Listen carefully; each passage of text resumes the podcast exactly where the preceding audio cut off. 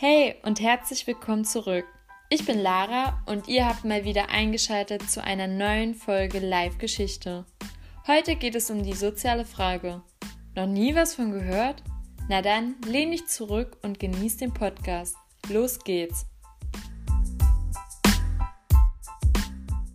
Zunächst müssen wir erstmal klären, was die soziale Frage überhaupt ist. Die soziale Frage beschreibt die Notlage unterschiedlicher Bevölkerungsschichten, die in einer Gefährdung der Lebensgrundlage stecken oder in einer Existenzkrise. Das lag zum einen an der Ursache von den preußischen Reformen von 1807. Noch nie was von gehört? Dann klicke auf die achte Folge von meinem Podcast Live Geschichte. Nun gut, zurück zum Thema. Die Reformen brachten nicht nur Schlechtes mit sich, sondern auch Gutes zum Beispiel die Gewerbefreiheit, die Bauernbefreiung oder die Lockerung der Zunftschranken. Natürlich hat alles Gute auch seine negativen Seiten, den Pauperismus, was so viel heißt wie die Verelendung der Bevölkerung, die sich schnell breit machte. Die Landbevölkerung verarmte immer mehr und fühlte sich deshalb von den entstandenen Industriestandorten angezogen, weil dort die Lebens- und Arbeitsbedingungen als besser erschienen was auch am Bevölkerungswachstum lag. Man bezeichnet dies als Ladenflucht, weshalb als Folge die Verstädterung kam. Ein wichtiger weiterer Faktor war aber auch der Übergang von der Stände zur Klassengesellschaft. Die Klassengesellschaft musste sich rasch anpassen an die neuen Umstände der Industrialisierung. Und damit hatte sie neue Merkmale, nicht mehr die alten Traditionen oder Sitten, woran sie sich orientierten, sondern vielmehr an dem Wirtschaftsleben. Das Wirtschaftsleben brachte nicht nur seine guten Seiten mit sich, sondern auch seine schlechten. Fabrikarbeiter mussten unter menschenunwürdigen Bedingungen arbeiten. Da sie weder Eigentum noch Vermögen besaßen, konnten sie auch nirgendwo anders hin. 14 Stunden oder mehr harte Arbeit stand täglich für sie auf dem Plan. Die Maschinen waren laut, sie warfen Hitze ab und schädliche Stoffe Dämpfe, wodurch sie häufig gesundheitliche Schäden oder Atemnot hatten. Die Umgebung war einfach nur stickig und staubig.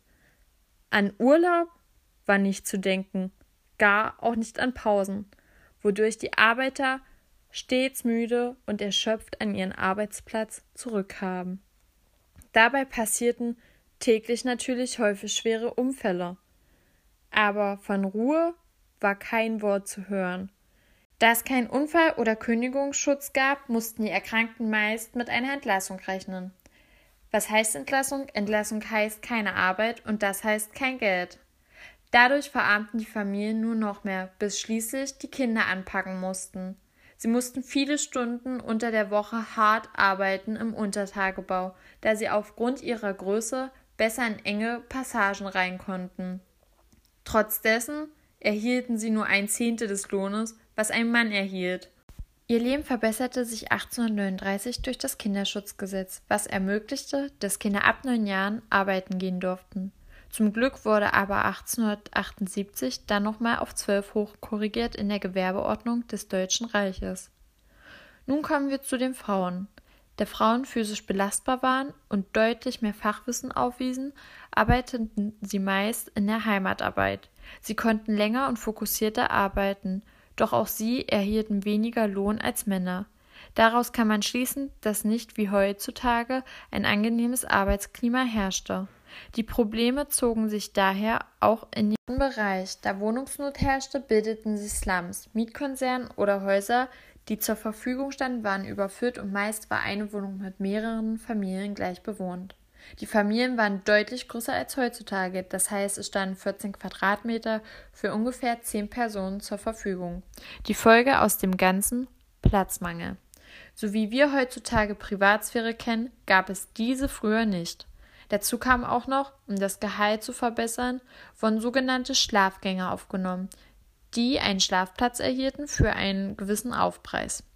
Im Schichtwechsel wurde das Bett dann geteilt. Hygienestandards gab es nicht und die Toilette durfte man sich mit 100 Menschen auf dem Gang teilen. Abwasserleitung oder Wasserleitung war nicht natürlich vorhanden und auch wenn Mietkasernen verbessert wurden, waren sie weiterhin feucht und hatten kaum Licht. Die Menschen hatten nur rund ein Drittel ihres Einkommens zur Eigenversorgung. Der Rest ging in die viel zu überteuerten Mietkasernen.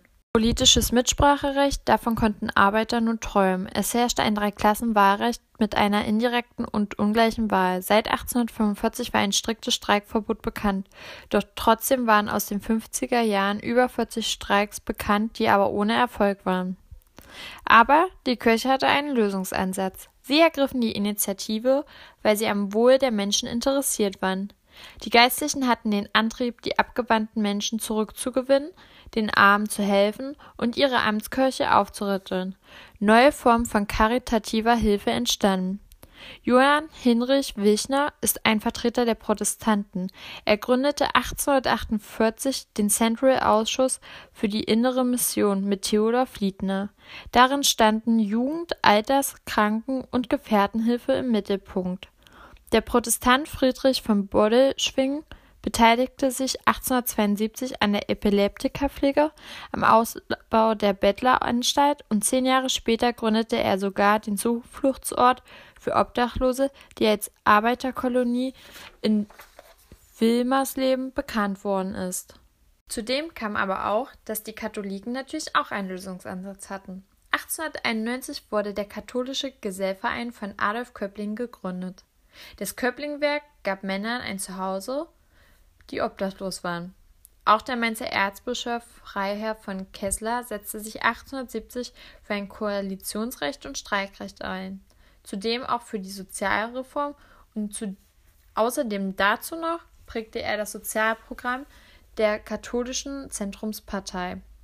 Rerum Novarum von 1891 stellt das wichtigste Dokument dar von Papst Leo VIII.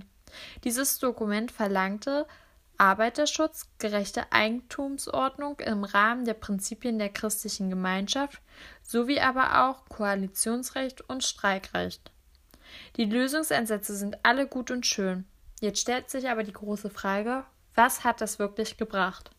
Die breitere Masse der Arbeiter war nicht beeindruckt. Zudem wollte die Kirche nicht die Gleichstellungsforderungen übernehmen, weshalb die Kirche und Arbeiter keine Versöhnung hatten. Die Kirche half auf der einen Seite den Bedürftigen, aber auf Dauer konnten sie nichts erreichen. Meiner Meinung nach wurde die Situation verbessert auf eine gewisse Zeit, aber es war keine dauerhafte Lösung.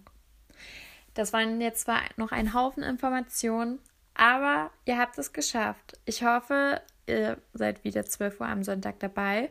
Mal gucken, wo die Zeitreise uns dahin führt. Bleibt gesund, eure Lara.